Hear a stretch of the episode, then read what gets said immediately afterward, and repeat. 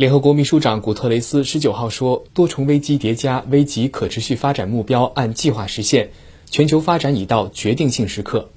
古特雷斯呼吁国际社会加倍努力，推动世界重回正常发展轨道。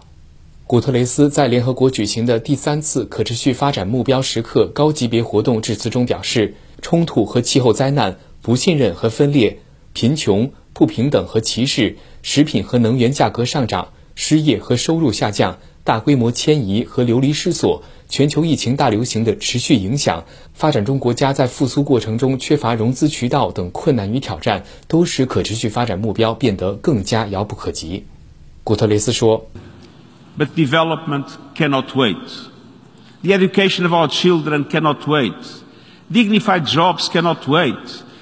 解决发展、教育、有尊严的工作、妇女和女童的充分平等问题再也不能继续等待下去。全民卫生保健、气候行动、生物多样性保护等问题也不能留到明天再解决。在这些问题上，不能让年轻人以及未来几代人感到失望，必须立即采取行动。现在已到决定性时刻。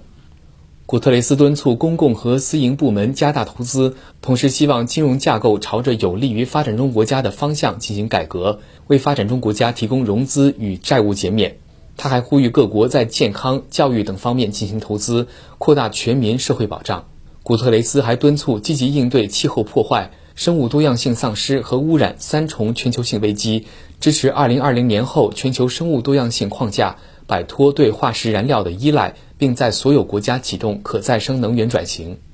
第七十七届联合国大会主席克勒西当天也致辞表示，在世界面临多重危机的情况下，国际社会重新致力于可持续发展目标，比以往任何时候都更必要。克勒西说：“十七个可持续发展目标是国际社会代办事项清单，也应当成为与会领导人任务清单。”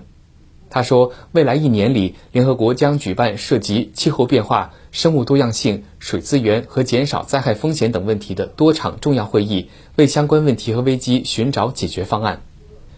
联合国于二零二零年年初发起可持续发展目标行动十年计划，并决定每年举行一次可持续发展目标时刻高级别活动。